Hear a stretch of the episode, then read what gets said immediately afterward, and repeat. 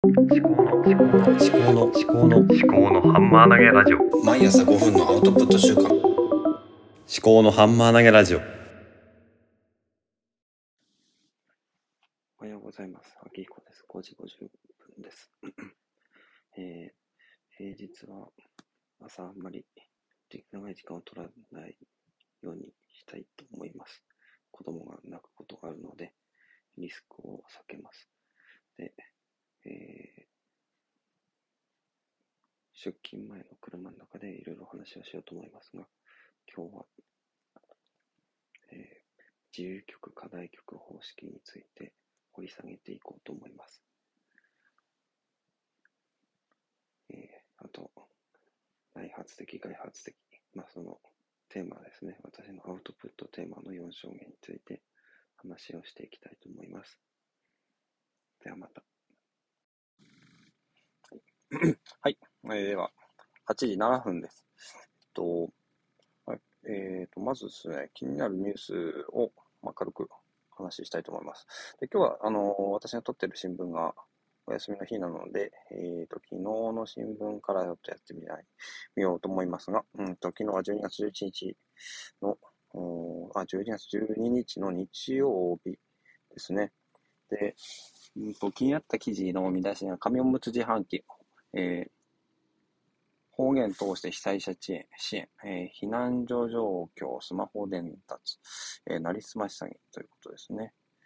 えじゃあどういうことだったかっていうと、本当紙おむつ自販機っていうのが、うんと、道の駅、えー桜の里、二本松市の、えーと道の駅に、えー赤ちゃん用の紙おむつなどが購入できる子育て応援、えー自動販売機を導入した。子育て世代が紙おむつの心配をすることなく外出できるよう、えちょっと省略して、え自販機を導入したと。ですね。えー L、M、サイズの2種類、えー70枚のお尻拭きも提供するということですね。はい、価格はいずれも240円。紙おむつは2枚入りだそうです。うん。うんうん。これはいいですよね。ほんほんと子育てで、おむつ忘れたとか、あ、お尻拭きないとかっていうことが結構あるんですよね。だから結構あるっていうか、まあ、あんまりないんですけど、会った時にすごく焦るんですよね。これはすごく助かると思います。はい。方言として被災者支援。えー青森の大学教授が橋渡し。ということで、えーっと、方言支援ツールを生み出したとことですね。えー医療や福祉に関わる人材と被災者をつなぐってことですね。うんえーな何かって、県外ボランティアの馴染みが薄い方言での意思疎通を助け、行為の橋渡しをしたいとの思いを結実させた。ということですね。うん。同じ日本人でも結構言葉が違うっていうことがあるんですね。えっと、宮城に私住んでたんですけども、大学の時。いきなりとかっていうのがあって、確か。いきなりっていうのは突然じゃなくてすごすごくとかっていう意味だったような気がするんですが、本当に結構びっくりしたんですね。で、れでうまくコミュニケーションできなかったりすることもあると思うんで、こういうね、翻訳に関することですよね。これ大事だと思います。避難所状況のスマホ伝達。これはね、あの、まだ、あの、記事読んでないですけれども、まあ、私も自治体職員なんで、うんと避難所に関しては結構情報収集してた方がいいのかなと思って、うーんと、メモしておきました。で、郡山でなりすまし詐欺。カード詐取。80代女性100万円詐欺被害。これはですね、劇場型ですね。うーんと、あなた名義のカードで買い物をしようとしている人がいるなどと電話を受けた。百貨店従業員を名乗る男からですね、まずね。それね。その後、全国銀行協会の職員を名乗る男があなたの口座が悪用されている可能性があるので職員を行かせると再び電話があった。女性は自宅を訪れた同協会を名乗る男の指示を受け、用意された封筒にキャッシュカード4枚を入れ、封印のための犯行を用意していたための際に、封筒の中身をすり替えられた。その後、再び訪れた男に通帳3通を渡したという。帰宅した家族の話を聞いて不審に思い、同署に通報した。これね、うん。なりすまし詐欺をどうやって防ぐかっていうことです。すごい、あの、永遠の命題だと思うんですけども、えー、時々あの、警察官を名乗る人が、あの、な、騙されたふりをしてとかっていうことを言って、で、それで騙されちゃう。本当に笑っちゃうような話なんですけども、これね、うーんと、どうやって防ぐかっていうのは、これは、なんかないのかなと思うんですけどね。いたちごっこな感じがするんですけども。はい。これはちょっと私の頭の端っこに置いとこうと思います。はい。で、以上ですね。で、次。えー、次はですね、えー、今日はあの、とりあえず今日の朝課題にした、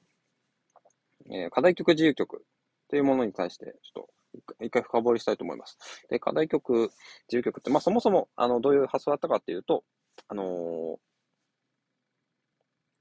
私合唱やってたんですね、高校の時に。まあ高校、あとまあ社会人に入ってからもう一回もう一回やったりしたんですけど、今やってないですか。で、合唱コンクールっていうのが、まあ吹奏楽もそうなんですけども、私の家族が吹奏楽もやってたりするんですが、あの、コンクールっていうのがあって、コンクールっていうのはまあ大会ですね。で、それで、えっ、ー、と、課題曲と自由曲っていうのがあるんですけども、課題曲っていうのは、まあ、いくつか、まあ、何曲か、合唱の場合は4曲の中から1曲、あのその団体が、あの、選ぶ。で、あの、自由曲っていうのはその出場団体が、あの、好きなものを選ぶ。まあ、ただし制限時間はあるということですね。で、課題曲っていうのは、結構ね、絶妙な選曲される、選曲っていうか、あの、ピックアップがされてて、まずジャンルが4つぐらいあって、あの、あるんですね。合唱の場合は。えー、外国語2曲で、日本語2曲。その外国語の中でも、その、宗教曲のもの、あの、ポリフォニー的な、あの、ものとか、あとは、えー、オーソドックスな、あの、ドイツ語とかの、えー、モノフォニック的なもの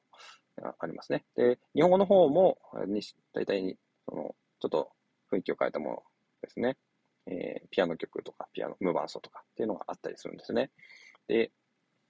その中から、じゃあ私たちの団体は、このいう音楽の方が強みが出せるから、これを歌おうっていう感じで選ぶわけですよね。で、まあ自由曲は、じゃあ、その課題曲との組み合わせとかも考えつつ、まあ、あと自由曲は本当に自由なんで、自分たちがあの強みを出せるものとか、あの挑戦したいものとかっていうのをやるんですけどね。課題曲っていうのがまたこれまたね、あの、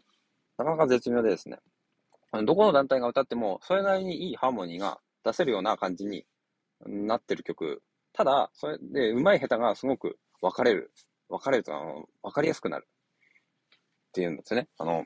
だから歌ってて、練習になるんですよね。やっぱり、練習曲みたいな感じですけどね。ただ、極めを、極めれば極めるほど、本当良くなっていくっていう。で、どの団体が歌っても結構いい感じに聞こえるんですけど、やっぱ上手いとこが歌うとすごく上手に聞こえるっていうか、いい、いい音楽になるってことですね。だから、いろんなレベルの団体があの歌うわけですけども、うん。違いが結構明確に分かれたりとか、まあまあ、も年によっていろいろありますけども、結構まあそういうものが選曲されていたと思います。で、自由曲はじゃあどうするのかっていうことなんですけどね。あの、あんまり背伸びしすぎても、あの、全然、あの、ものにならないっていうリスクがあるんですが、簡単なものを、簡単というか、その、あんまり、なんですか、リスクがないものを歌うと、結局良さがね、発揮しきれないっていうことがあります。だから、ちょうどいい具合のところを選んでいく必要があって、なおかつ自分たちの、あの、団体の良さ、強みっていうのが出せるもの。例えばピアノ曲とか、あとは外国語であれば、まあ、宗教曲にするのか、あの、ポリフォニーにするのか、モノフォニーにするのか、ホモフォニーか、ホモフォニーにするのか、あとは、ね、あの、前衛的な曲にするのか、現代曲にするのか、それとも古典的な音楽にするのかとかね、いろんなジャンルの、いろんな言語の中から選んでいくわけですけども、まあ、当然、あの、指揮者、指導者の好みとかも出てくるかと思いますね。うん。だから、っていうのが、一応私が合唱やってた時の課題曲と自由曲の話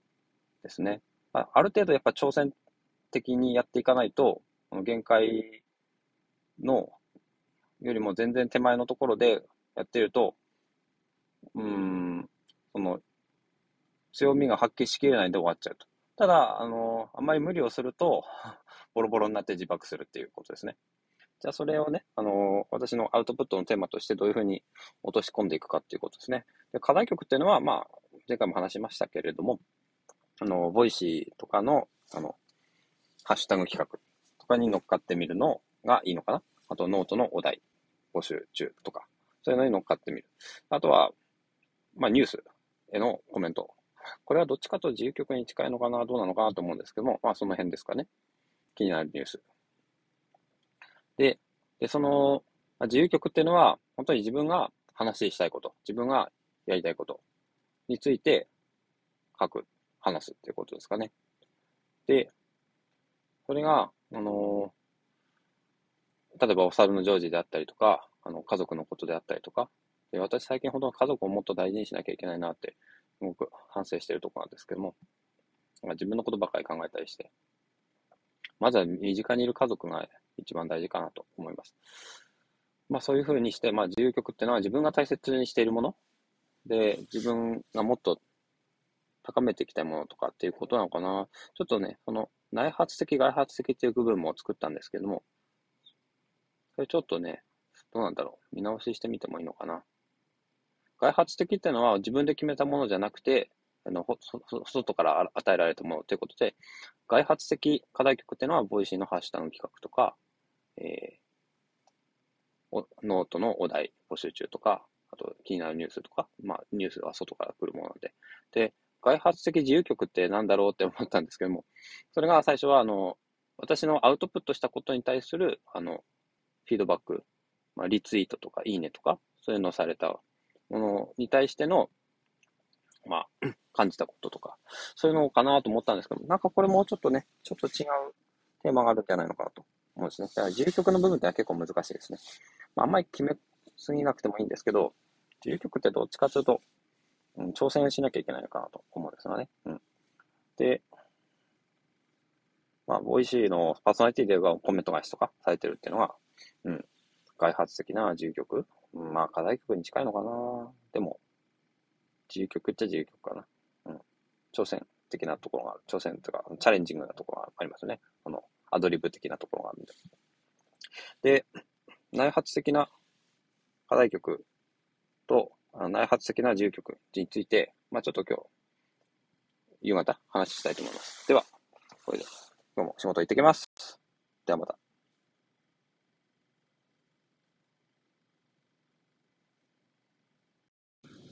お疲れ様です。18時32分です。えー 今日はちょっと月曜日なんで仕事が押して遅くなってしまったので、あのー明日ですね、続きお話ししたいと思います。で、えーと、課題曲、自由曲、あと開発的、内発的ということで、まあ課題曲っていうのは台本があるものかなと思いますね。で、自由曲っていうのは即興でやるものかな、にも近いのかなまあ即興でもないんですけど、まあちょっと背伸びするっていうことですね。で、課題曲で外発的なものは、 Voicy、ハッシュタグ、 note、お題、あと新聞記事、その3つにしようと思います。で、外発的な自由曲として月刊事業構想の記事、あと開発、えっ、と、 NewsPicks で気になったものを、あとリツイートされた私のツイート、まあ、そのあたりを、えー外発的なものにしようかなと思います。で内発的課題曲は、インプット、ダイジェスト、アウトプットということで、あの知的生産、You only live once ということで、あの人生二度なしという私の生き方、あと、キュリアス・ジョージ、あの、お猿のジョージについて、あの、私が思うところということですね。その3つを課題曲にししようかなと思います。で、内発的自由曲の方をどういうふうにするかっていうのも明日考えてまた話したいと思います。お疲れ様でした。ではまた。